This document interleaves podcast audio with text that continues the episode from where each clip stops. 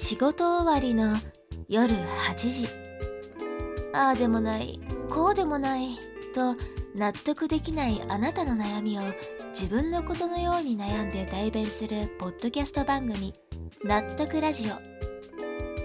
ラジオパーソナリティはメンタルコーチの大地。人の悩みを一緒になって悩むことが仕事の彼が時に熱く時に笑えて時にあなた以上にネガティブになりながらもお届けする番組。本日はどんな悩みがご紹介されるのでしょうか。納得ラジオ。この番組は毎週月水金夜8時からポッドキャストでお送りしています。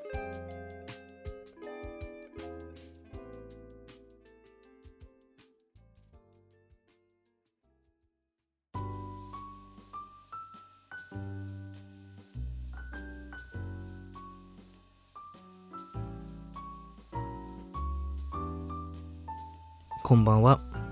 憂鬱な夜の時間帯にラジオの電波に乗って皆さんの元へお届けするラジオ番組納得ラジオ。本日もメンタルコーチの大地がお送りいたします。実はこれが今回の放送2回目の収録でしてあの第71話聞いてくれましたかね。あのリスナーさんからお便りで教えてもらってまあ自己肯定感と自己効力感っていうのがあってまあそういうのがあるんですよって話を聞いた上でさああそうなんだなっていうふうに思ってさ僕自身ちょっと自己肯定感の解釈っていうのが、まあ、甘かった部分があったなって思ってからこのすでにねこの放送1回は収録して編集も終わっていたんですよ。でその違いっていうのを理解した上で聞き直したらうーんいやボツで。っていうことになったんですよね。うん。だから今こう台本練り直して再収録中でございます。いや本当にさ朝ね家でこのラジオ最初撮ってさでスタバ行って編集してでその足でアウトレット行ってもうほんとねなんか一仕事終えた感じで買い物をしててさおえビートルズの T シャツかっこいいじゃん。とか言って 好みの T シャツ買ってさ優雅にこうランチとかしてる時にリスナーさんからのメールそういえば朝来てたなって思ってさ開いて 見たらさもううわっちゃやっちまったなって思ったよね。朝メール来てたのにな。ねえ。その時に見とけばさ まだまだねこの編集作業をやった後に気づくっていうことはなかったなっていうふうに思うとうーんなんかねほんといろいろ調子乗ってるとさなんかちゃんとバチッと当たるんだなって 思いましたね。うんいやだってさこんなラジオですけど、まあ、これも僕の仕事の一環ですからね。まあミスをしたら早急に是正していけばいいんですよ。ほんと会社と一緒で。まあこれ絶対間違えるんでどっかで人間だから。まあその後どういう行動をとるか。っていうのでその人の人間性ってまあ試されてるんじゃないかなっていうふうに僕は思うから。いやこれ直そうって思いましたね。改めてね本当にあのありがとうございます。というところで今日の放送を始めていきたいと思うんですけど今回はね自分のことが嫌いな人は他人のことも嫌いになるよねっていうことについてお話をしていこうと思います。これね今日は僕が当時一緒にいた女の子に自己肯定感低すぎてもうガチ説教されたっていうエピソードがあるんですけど前回の放送で自己肯定感と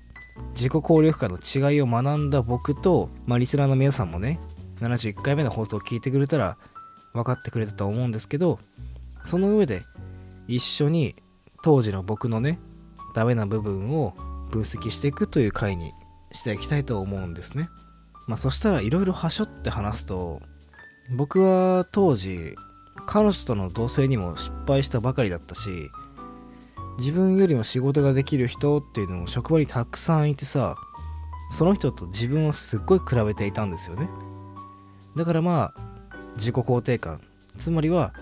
自分ってこのままの状態で素晴らしいって思える感覚。これがすっごくなかった時期っていうことでもあるんですよ。そんな中この女の子とまあ知り合ってまあ車でねまあデートですよ。出かけるってこともあったんですよね。でまあ車だとまあ音楽かけるじゃないですか。いつもは運転してる僕が選曲してるんですけどそういえばいつも俺ばっかだったなって思って今日はさ音楽君がかけてよって風に言ってみたんですよね。この人どんな曲聴くのかなと思って。まあそしたらこの女の子がすっごいなんか楽しそうに「あオッケーちょっと待ってね」って言ってかけてくれたんですよ。でその曲がジョン・メイヤーっていうギタリストの「ロージー」って曲だったんですね。でこれまあ知らない人もいると思うんですけどあのね本当に僕がすっごい大好きなギタリストで当時あの LINE のプロフィールミュージックみたいなあるじゃないですか。自分のプロフィールポチッと押すと、まあ、なんか左上とかに音楽再生ボタンがあるみたいな。あれに僕設定していたんですよこのジョン・メイヤーの「ロージー」って曲を。で、まあ、多分この子は僕と LINE する上でそれを知ってさあ大地ってこういう曲好きなんだなっていうことでわざわざ調べて聴いてくれてまあしかもなんか鼻歌も歌ってたからまあ多分ちゃんと聞いて覚えてくれてたんですよね。でまあそれはまあ僕のためにサプライズでしてくれたことだと思うんですよ。いや本当にいい子だなって思ってて今これやられたらもうすげえなんか嬉しいし好きになっちゃうなっていうふうに思うんですけどでも僕さその瞬間ねこの子に対してじゃあ何を思ったのかっていうと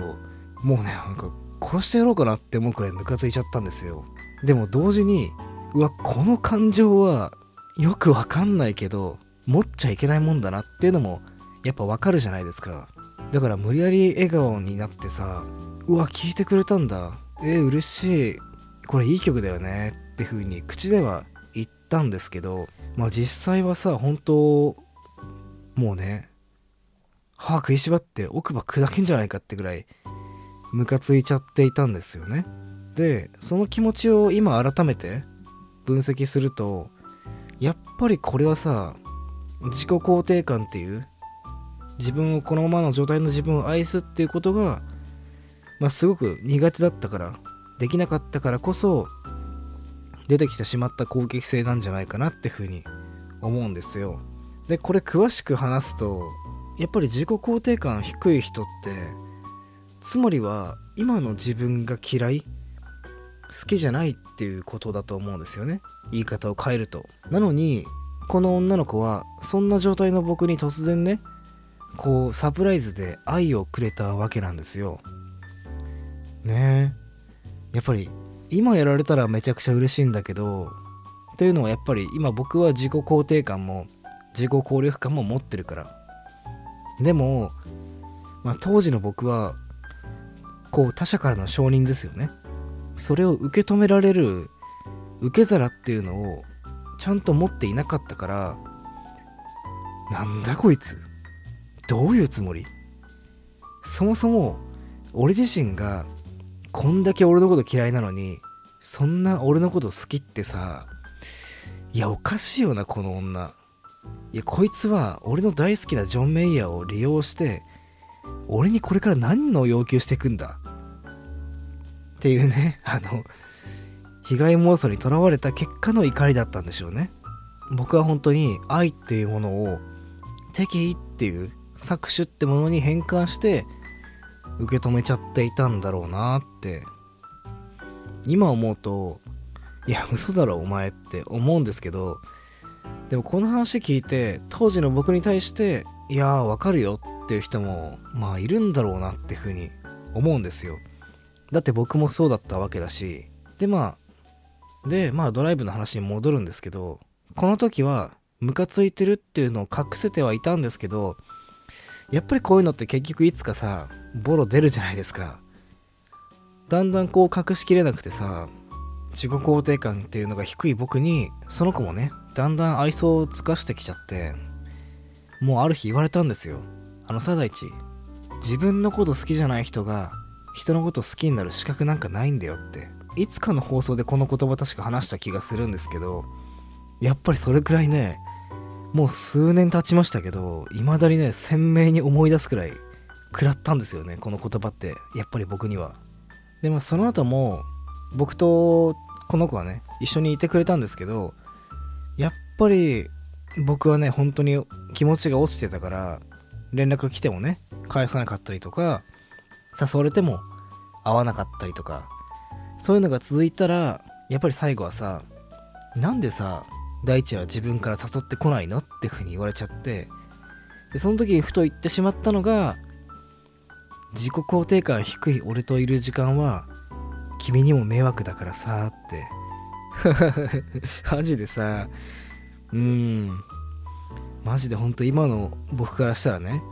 いやこいつ本当に僕なのかってくらい気持ちが落ちていたと思うんですよ。まあそんなこんなでまあお互いだんだん音信不通になって終了してしまったんですけどねえこれどうでしょうかね。客観的に聞くとさ何やってんのって風に思うじゃないですか。でもここまでやっぱ落ちないとさ僕は理解ができなかったんですよ。まあでもそのおかげでさいやこれはいかんなと。自分のこと嫌いなだけならまだいいんだけどでもこのままじゃ僕と関わって愛をくれた人にもそれが怒りに僕は変換しちゃうわけだし結果的にね相手のことも不幸にしてしまうってことが身に染みてもう本当に分かったんですよ。自分の好きな音楽かけてくれた女の子にムカつくとかさ自分といると君に迷惑がかかるとかさマジ相手からしたらねマジなんなお前って。お前のこと好きになった私の気持ち考えてよってっていう話だと思うんですよ。でもねなんか言わずにはいられなかったんだろうなって。うん。本当にねでもこの体験のおかげで僕はうわやばいってめちゃくちゃ追い込まれたからもう変わるしかね選択肢がなくなったんですよ。いい意味で退路を断たれたっていうのかな。これがね結果的に良かったなって思うんですよね。ああなんかいじけて自分の空想世界の中だけで自分いじめしてるっていう暇がなくなったっていうのかな。余裕がなくなったって言った方がいいか。だってこう今まで僕がこうずんずん歩いていた道自分いじめするっていう道がこのまま進んだら地獄につながってるってことがなんか見えちゃったんですよね。だからやっぱりこうきついけど道なき道を開拓するしかなかったんですよ。ねえやっぱりこれ前も話したんですけど自分いじめってある種快楽だったなって思うんですよね。自分で自分のダメなところを罰してあげれば何にも解決していなくてもダメな自分を罰してやったっていうねバカ野郎って言ってやって俺にさまあそういった優越感みたいな報酬だけはセルフで得られるからまあかなり短期的な快楽ですよねこれって。うんそうなるとさ今ハマるよね。いやわかるよマジで。うん。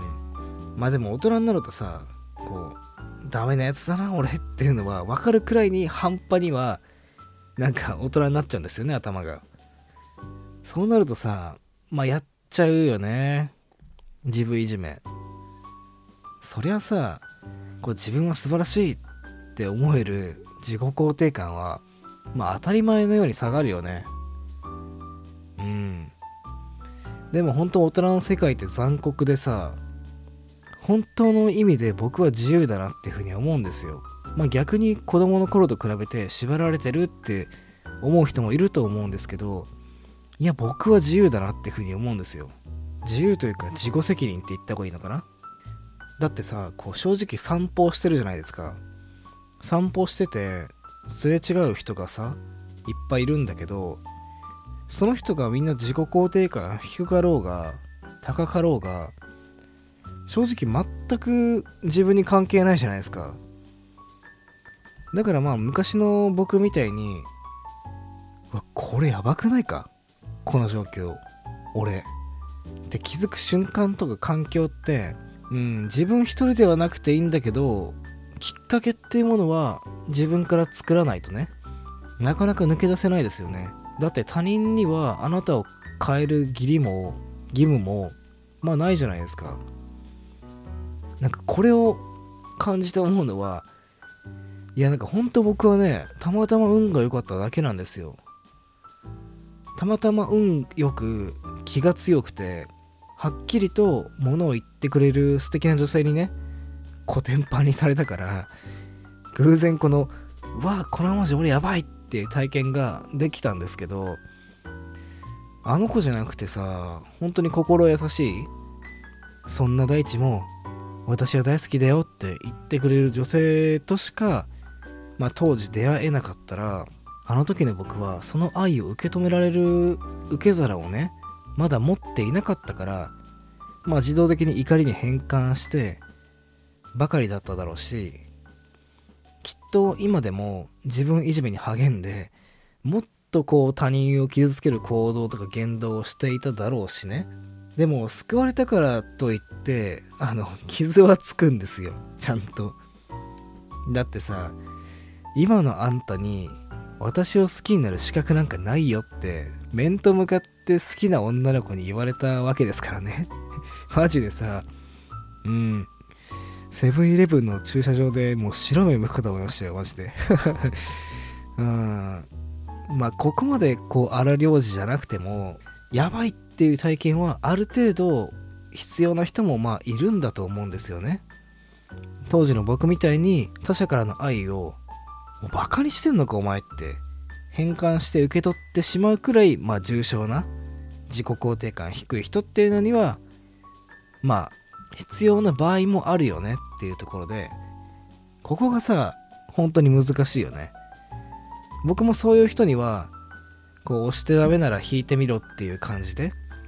コーチングでもまあギリギリのラインを攻めてなるべく軽症で私やばいかもなっていう体験をしてもらいたいなとは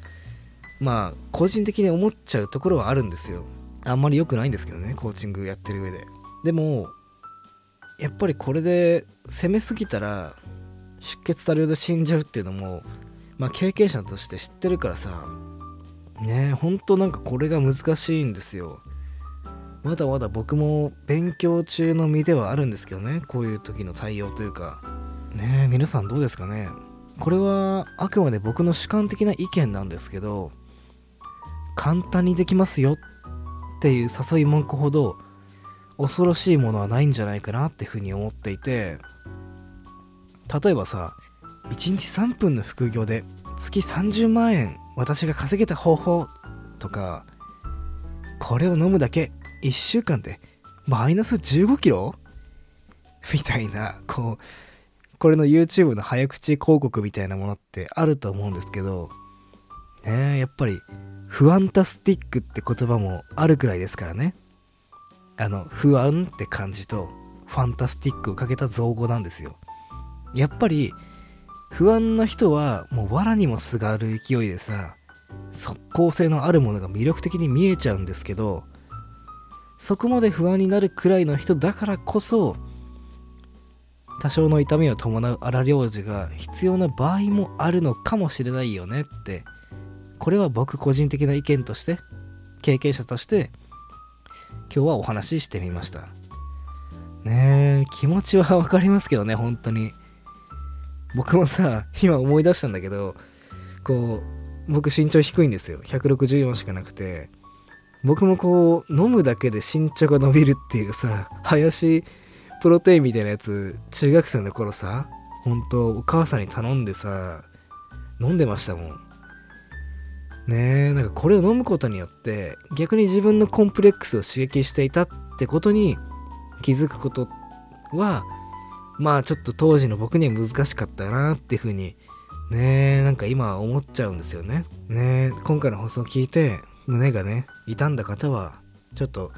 連絡してほしいなっていうふうに思うんですよね。僕はこう自己肯定感と自己効力感を向上させるために結構でかい傷を受けて治療した経験がある男なんでなるべくね最小限の傷で皆さんに私この文字やばいかもなっていう体験を提供する努力は、まあ、これからも続けていきたいなっていうふうに思うんですよコーチングとかラジオっていう形でなのでね、まあ皆さんもちょっと勇気を持って連絡くれることをね、お待ちしておりますので、はい。ぜひね、よろしくお願いします。はい。それではコーナーの方参りたいと思います。絶対に誰にも言わないでくださいね。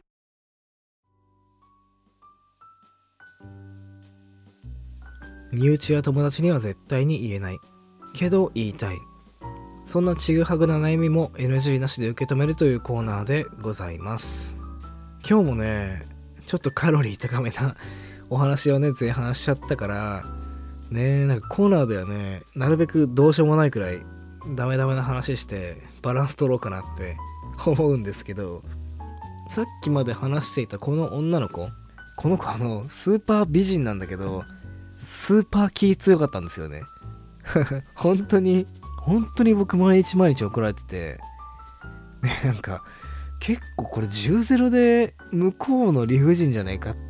ていうような怒られ方してる時も、まあ結構あったんですけど、ああ、怒ってんないや、なんか、すいません。何にすいませんかわかんないけど、みたいな 時にさ、やっぱりこう、お説教も長引くと、喉乾くじゃないですか。だからね、こう、コップに入れた水をその子も飲むわけなんですよね。でもその子怒っててもやっぱりこういいとこのお嬢様だったからこうコップの飲み方とかがすっごく綺麗っていうかなんか可愛かったんですよね。普通さなんか僕なんかは片手でコップの取っ手部分をねガシッと掴んで飲むんだけどその子はめちゃめちゃ怒ってるのになんかちゃんとコップをね、こう両手で掴んで、スッてすごい綺麗な姿勢で、まっすぐ前をさ、見つめながら飲んで、飲み終わったら、ふぅ、って一言言うんですよ。なんか、ねなんか無意識だと思うんですけど、それをやってる姿が、なんかすげえ可愛くて、めちゃめちゃ理不尽に怒られてる時も、ああ、こんなに怒ってるのにそこは豪快にならないんだな なんかなんか笑っちゃってうんなんかそれで全部理不尽だけど許しちゃっていたなって今思い出したんでちょっとね話してみたんですけどこういうなんかなんだろうなある種のフェチみたいなものって人間ほんとどこで発動するかわかんないなって話だと思うんですよ。なんかね女友達が昔言っていたことがあってなんか彼氏のことをかっこいいって思ってる時ってなんか彼氏がマイナスなことをしてきたらがっかりするんだけど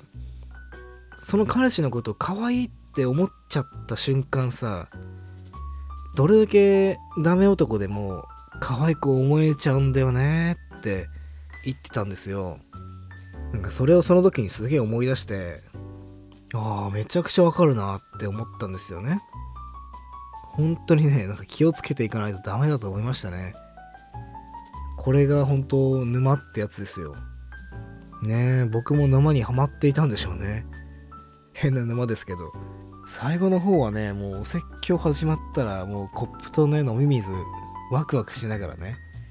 用意してる自分も いましたから、うん、ハマってたんでしょうね。何事もね、ほんとこう、予報、要領を守って、ほどほどにしましょうねっていうお話でございました。皆さんもねこういう体験ってあるのかな？みんな。あったらねあのちょっと教えてほしいんですよ。僕こういうなんだろうな。人間の IQ がガクって下がってる時の話って めちゃめちゃ面白いって思うから是非ね皆さんもあったらこのラジオで紹介させてほしいんですよね。はい。お待ちしておりますので。ええ。それではコーナーの方終わりたいと思います。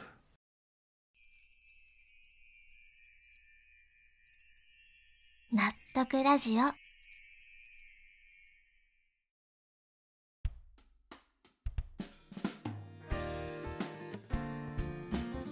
はい。